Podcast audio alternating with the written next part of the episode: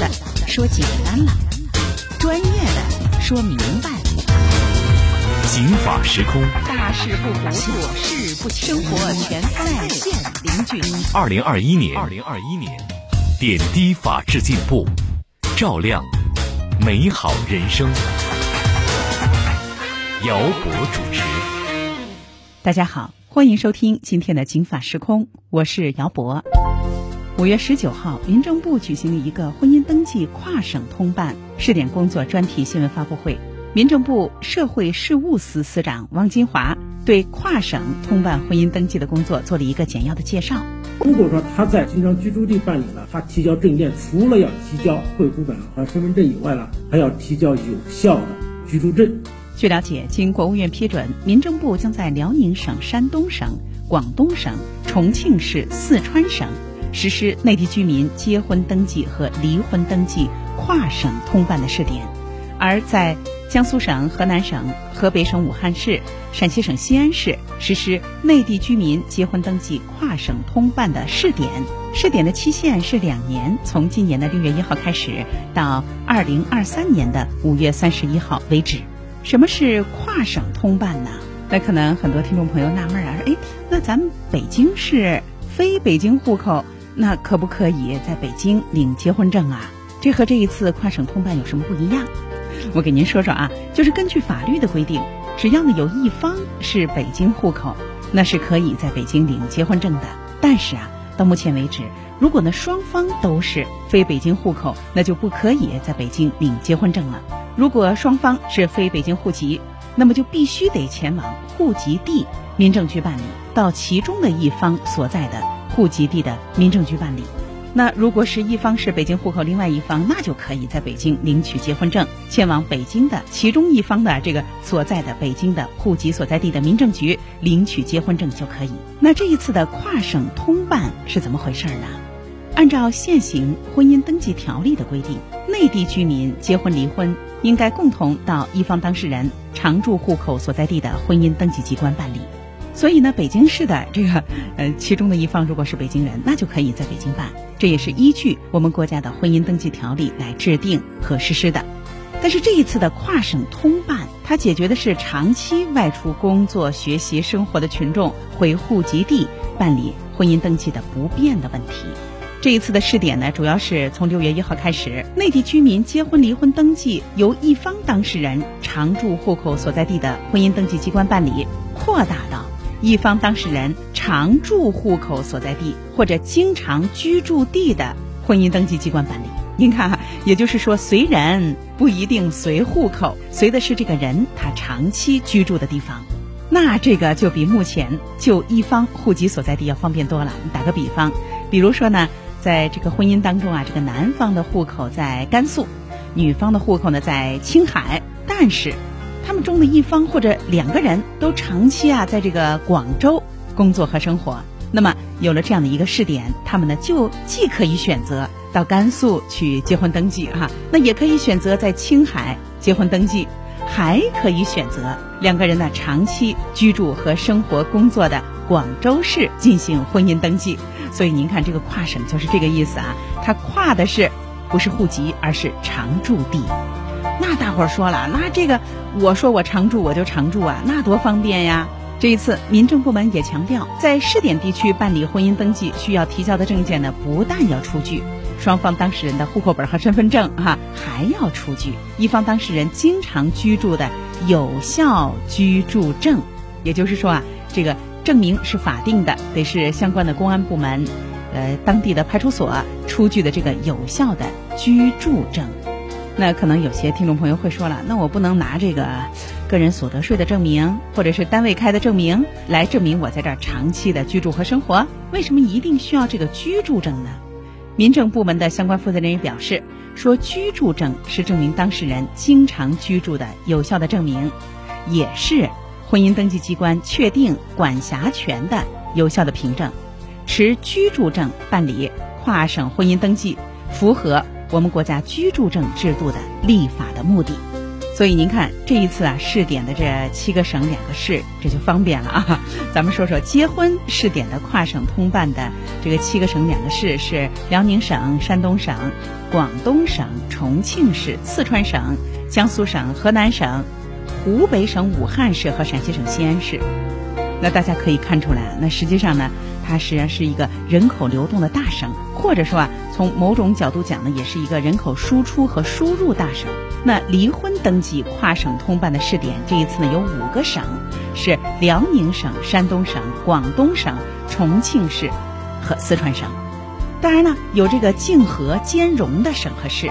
结婚登记和离婚登记均可跨省通办的试点有五个省：辽宁省、山东省、广东省、重庆市和四川省。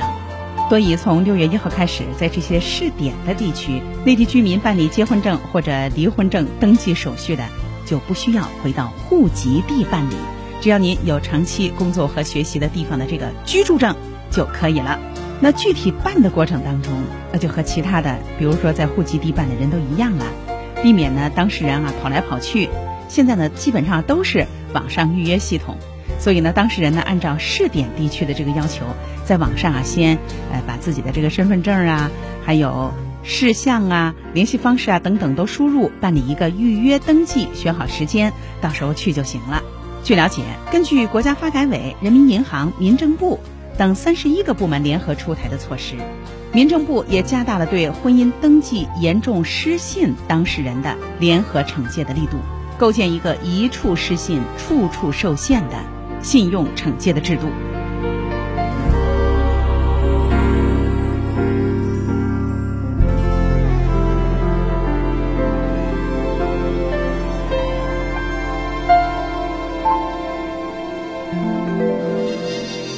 遥望法律的星空，博览民生的田野。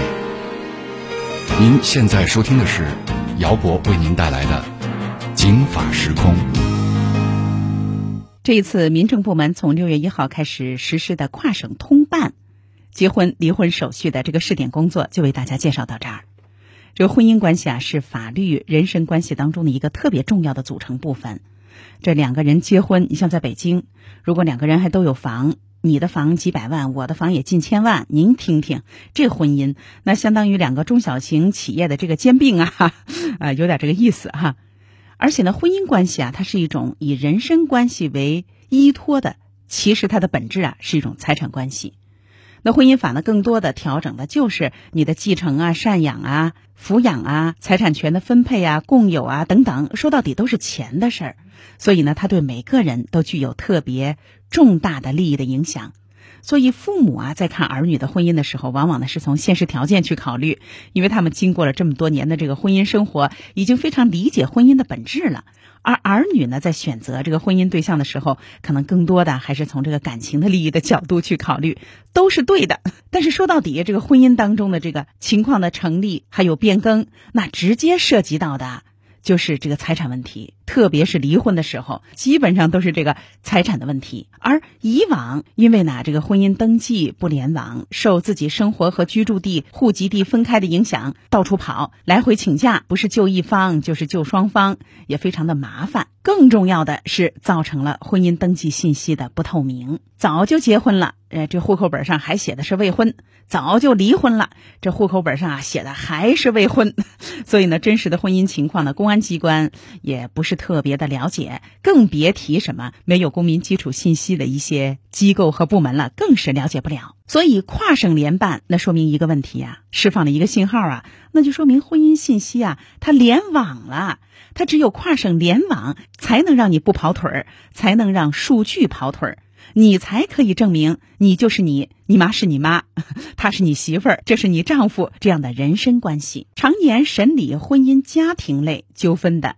北京市通州区人民法院张家湾法庭的法官袁海涛，他在审理案件的过程当中，他就发现啊，这个婚姻信息不联网，那真是太麻烦了，会给相关的案件的审理造成特别重大的障碍。咱们来听他给我们说说自己在审理这一类案件过程当中啊遇到的这个阻碍和苦恼。婚姻关系登记的这个情况，主要涉及的部门就是婚姻的民政局的登记机关，还有公安部门的户籍管理机关，还有我们法院啊、审银行。我们希望呢，能够在这些涉及到每个当事人继承、赡养、抚养、财产权属等这些利害关系的这些相关部门，能够建立这种婚姻信息的数据库，大家能够共享。通过数据库查询就知道。那么这个当事人的婚姻状况是谁？他的妻子是谁？离没离婚？一目了然。如果能建立这种婚姻信息的备案交流的机制的话，案件的审理以及这当事人办理相关事宜，我想都是非常有利和必要的。婚姻关系的登记主要在婚姻登记部门，婚姻关系解除呢有两个途径，一个是到民政婚姻登记部门呢办理离婚这个手续，或者到法院啊经过法院的诉讼来解除婚姻关系。在婚姻机关结婚登记也好，还是离婚登记也好，它都是不向这个公安机关或者我们法院备案的。我们法院在解除婚姻关系的时候，也同样不向这两个部门备案的。刑法时空，透过法理看生活。这两年，随着信息数据产业的整个的发展，在社会管理过程当中，科技手段的提升，数据和数据相连，部门和部门互通就是越来越方便了。但即便如此，婚姻信息那也还是和有限的部门之间有一些联动和共享。比如说，现在新登记的婚姻信息和人民法院是有联网的，和车管所是有联网的。所以呢，你看，在去年年底的时候呢，咱们北京市不是对于夫妻间啊这个车辆过户哈、号牌过户有一个限制，于是呢就产生了很多这个假离婚，实际上呢是真离婚啊，然后过户。但是呢，如果说你这个车牌你结了二十八次婚，离二十八次婚。显然不是正常情况。交管部门怎么掌握这个情况呢？那很多婚啊是在外地结的，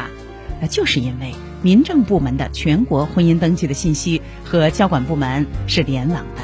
所以呢，交管部门呢一看，哎，您这数字啊有异动啊，哈，只需要给当地的这个民政部门呢打一个电话，就可以核实你是不是在那儿又结了一次婚啊，结了第二十九次婚，所以。在去年年底，我们会发现有一批啊，这个假结婚的违法犯罪人员被追究了法律责任。但是总体来说，这个婚姻的公民的个人信息连接的部门还是有限。你比如说，和银行也没有对接，和公证处也还没有对接，和医院呢也还没有对接。那咱们还是来听袁海涛法官给我们说说啊，现在他在审案子的过程当中遇到的麻烦。首先呢，婚姻登记机关啊，他负责这个结婚登记和离婚登记。但是呢，这个信息呢，它是在公安部门和法院都是查询不了的，没有联网。只有当事人到这个公安机关户籍管理处进行相关的户口信息进行变更的时候，公安机关才会在你的户口本上进行一个备案的变更。但是如果当事人不去这个公安机关呢，公安机关也不知道，所以呢，公安机关载明的这个婚姻情况的信息，往往与现实当中不太一样。咱们国家这个户籍登记制度呢，有一个规定，说公民呢，如果发生了，比如说学历上的变化呀，哎呀，或者是婚姻上的信息的变化呀，办完事儿之后，你得自行拿着你的相关的这个证明啊，或者是证书，到公安机关呢去做信息变更。也就是说呢，你本来本科，哎，你又考了个研究生，你呀自己得拿着这个研究生的这个学历证书，到所在地的这个派出所去变更信息。你不去，那你就是本科。另外，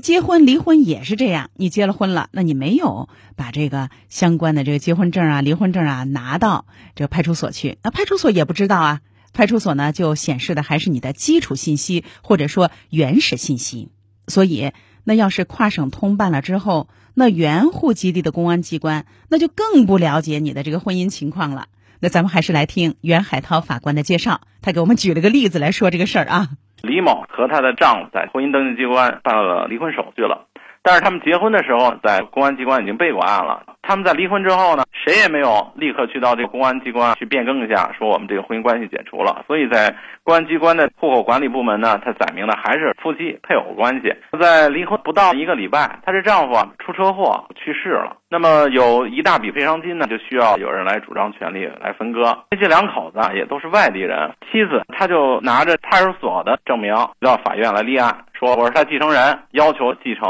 财产。外地的父母对这个情况也不甚了解，法院是到婚姻部门去查询一下，发现他已经离婚了。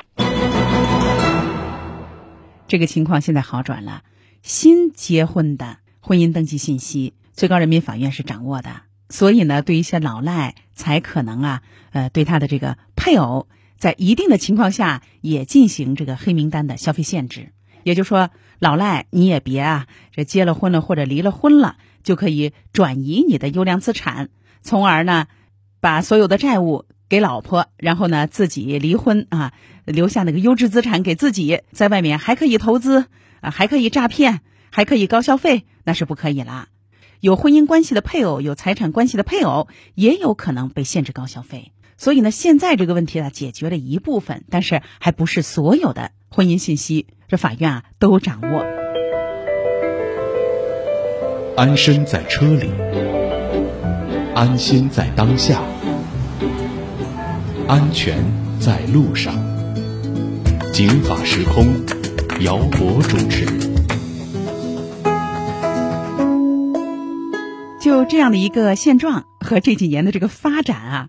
本市婚姻家庭法的专业律师蔡小季谈了一些自己的看法。其实造成这种现象的原因呢，主要是因为咱们国家呀，首先在这个行政管理上哈，它是要求公检法司相对独立。也就是行政部门管他的事儿，然后法院呢，这个司法系统呢管他的事儿。那么这样两个系统相互独立的情况下，尤其是在原来纸质化办公、信息化呢没有很完善的情况下，它的信息交流呢是不对称的。但是也不是说咱们国家就不管这些事儿了，是要求说，如果法院呢判决婚姻撤销或者无效的话，这个判决是要送到这个民政部门啊，就事儿大了，事儿大了可以。哎，但是你说你离婚，离完婚之后呢，法院他只是尽到一个责任啊，就是把。你的结婚证收回来。嗯，收回来之后，那之所以你到你到这个民政部门是不是去登记呀？去户籍科是不是登记啊？那主要看这个当事人的自觉了。啊，呃，有一种情况是信息共享的，就是你这个婚姻呢是无效的或者撤销，这个时候呢，公安机关和这个婚姻登记机关还有法院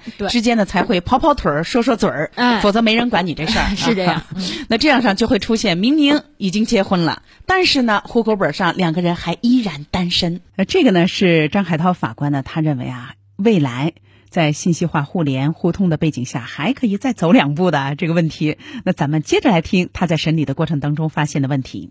第二个，就是我们法院啊，在审理个离婚案件当中啊，只向当事人送达相应的法律文书，我们不会向这个婚姻登记机关和公安机关去送达司法文书。因为现有的法律规定没有这项制度，造成了婚姻的登记的情况，在民政部门和公安机关备案与法院的文书的情况，可能就是相矛盾的。说我们处理过这样一起案件，王某和他妻子离婚。是在法院呢，是调解离婚的，将调解书就送达了双方当事人，双方解除婚姻关系了。但是这个王某声称结婚证丢失，到档档案部门开具的是那结婚的档案，证明他什么时候结的婚。我们根据他结婚档案证明说啊，他是夫妻，我们调解他离婚的没有问题。实际上他的结婚证没有丢，在解除婚姻关系的情况下，王某还拿以前的结婚证到银行的相关部门做了一笔抵押贷款，他伪造前妻的委托书，他把这个抵押贷款办完之后没有偿还银行，银行就起诉了这夫妻俩。这个时候，他这前妻才知道，我们只向当事人送达了调解书，可是其他的部门，包括银行，如果当事人不主动告知，他们无从查询。刑法时空，透过法理看生活。那您听，法院呢把这个判决书就给了当事人了，公安局那儿没有同步得到这个信息，有的人呢就打时间差，在这个过程当中呢去。做一些不合法的事情。那下面咱们就一块来听听北京市律师协会政府法律顾问专业委员会的主任韩琦燕，他是怎么样看待这个问题的？因为其实这里面主要有一个就是说，呃，政府信息是不是能够公开，就是而且呢能够共享的问题。因为就是说，实际上我们的那个案件当中也遇到这种情况，就是说，比如说利用婚姻诈骗。已婚的又找了一个又结婚，然后都有结婚证，甚至说离婚还没离呢，然后那边找好了，那么觉得合适，对对，就赶快忙着登记。实际上这种情况下都是已经构成重婚了。有有就确实有这种情况存在，就是说实际上这里面就是有一个就是政府信息公开的问题，就是说比如说现现在像我们不要说就是呃普通的这种当事人，就是如果你不是婚姻关系的那个双方，你是第三方或者说。包括就是我们律师在内，都是不能够去查阅这种婚姻信息的，就都没有办法查阅的。包包括比如说我们律师去民政部门说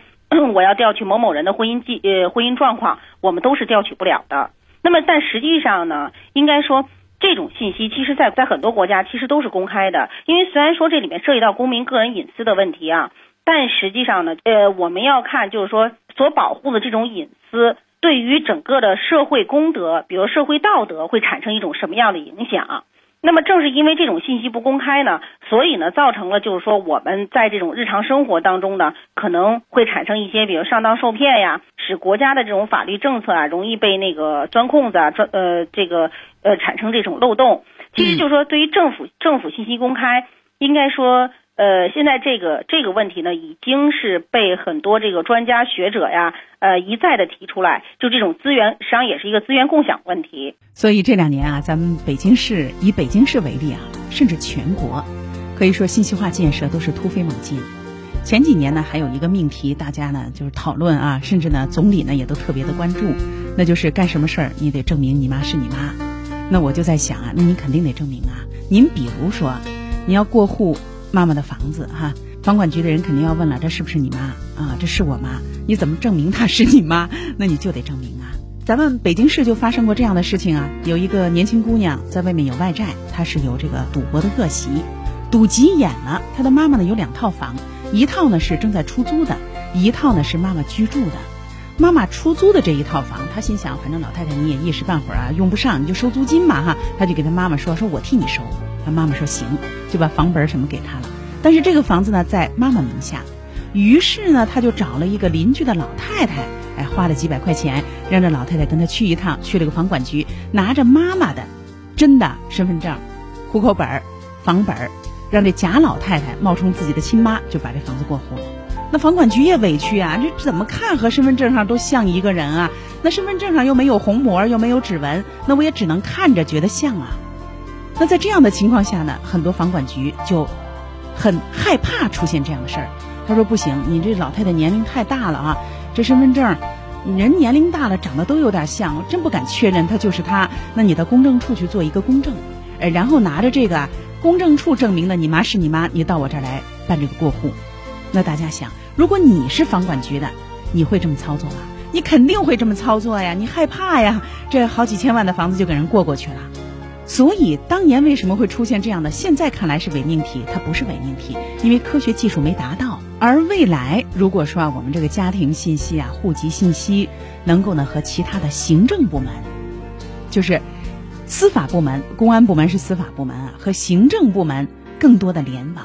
那就不会出现你妈是你妈这种情况了。你妈是不是你妈？你妈摁个指纹我们就知道了。但是现在还达不到。不过。这几年啊，从二零一三年开始，全国的婚姻信息的大面积的联网。我说的这个大面积啊，不是指的是地域的面积，而是时间的面积。也就是说，不断的往前倒，让更多的婚姻信息都进入这个大的全国的民政部门的这个信息库里，这就有了基本的公民的基础的婚姻信息。那么和公安部门对接了之后，和法院对接了之后，和交管部门对接了之后，就可以让很多行政管理。降低成本，提高了准确度。那咱们一块儿来听听蔡小季律师他的一个期望。呃，其实哈，其实对我们这个实践经验来看啊，如果说这个民政部门之间不联网的话，它可能导致的呢是这个被骗的人比较多，因为查不到他的婚姻到底是单身还是结婚没结婚，嗯，所以有可能呢，就我在这边结婚了，但是我到下一个城市呢，我就再结一个城市，所以他这等于就是说，有可能是属于被骗的人比较多。但是如果法院啊，比如说他通过这个诉讼的方式来解决婚姻关系，但是呢，哎，我离完婚之后呢，我呢也不去那边去登记。或者怎么样的，或者说呢，还有一种情况，我呢双方是在国外结婚的，领的结婚证，嗯，然后呢，我呢也是，比如在离婚哈，我去国外办，但是在国内呢，我依然显示着户籍上还是单身，这种情况是属于他希望去骗人的。法有道，道理天下，行有度，度量言行。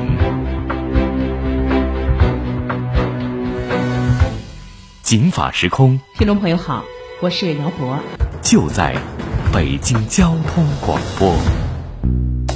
在今年年初，国务院召开相关的新闻发布会，新闻发布会上就强调，在今年年底要大力推动多行政部门的信息的互联，方便办事的群众，也让相关的行政管理的事务严肃和高效。那咱们一块来听当天在新闻发布会上，国务院相关负责人的一个介绍。那么今年。还要再推动一批上百项的项目来实现这种跨省通办。比如说，大家经常会遇到的问题，在个人事项方面，我们门诊费用的跨省的直接结算，基本医疗保险关系的转移接续，还有户口的迁移，还有失业保险关系的转移接续，还有住房公积金的提取，还有一些生育登记等等等等。比如说在企业事项的一些方面呢，今年呢要实现这个三十多项事项来跨省通办，比如说工业产品生产许可证的办理，有，医疗广告审查。不动产抵押登记等等等。那么下一步呢，还要加快推进，比如说新生儿入户、婚姻登记、身份证的首次申领，还有社保、参保缴费查询等业务的跨省通办。总的来说，我们的目标是让企业和群众办事越来越便利，尽可能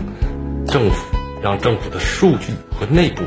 一些流程自身转，而让企业和群众少跑路。信息不联网不仅啊办事的群众多跑路，关键是有些啊这所谓的这高智商的犯罪，他会钻空子，那这样上也会引发社会的不和谐和不公平。那我们也可以看到，今年以来啊，相关的跨省异域转移等等相关的信息，不断的呢在连接，在实现。未来公民的基础信息，包括婚姻啊、就业啊、个税、房产、医疗等等基础数据。会越来越全面，越来越真实，越来越确定。这不仅啊能够给公民个人经济调控、社会管理都带来利好，也会严厉的打击和震慑可能会产生的类似的犯罪。那今天的《警法时空》到这儿就结束了。为您介绍的是从六月一号开始要实施的婚姻信息呀，在一些试点城市的跨省办理。姚博，感谢您的收听，也欢迎您继续收听以下的精彩节目。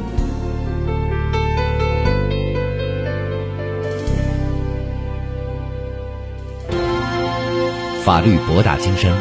却也鸡毛蒜皮。看似白纸黑字，实则如影随形。共同债务到底是什么意思？如何让法律给您的生活带来更多的平安和保障？现在起，请在微信公众号里搜索“警法时空”或“姚博幺零三九”，不仅有“警法时空”往期节目内容，更有公益律师及时回答您的法律咨询。这个问题，你可以一个贴身、贴心的私人法律顾问。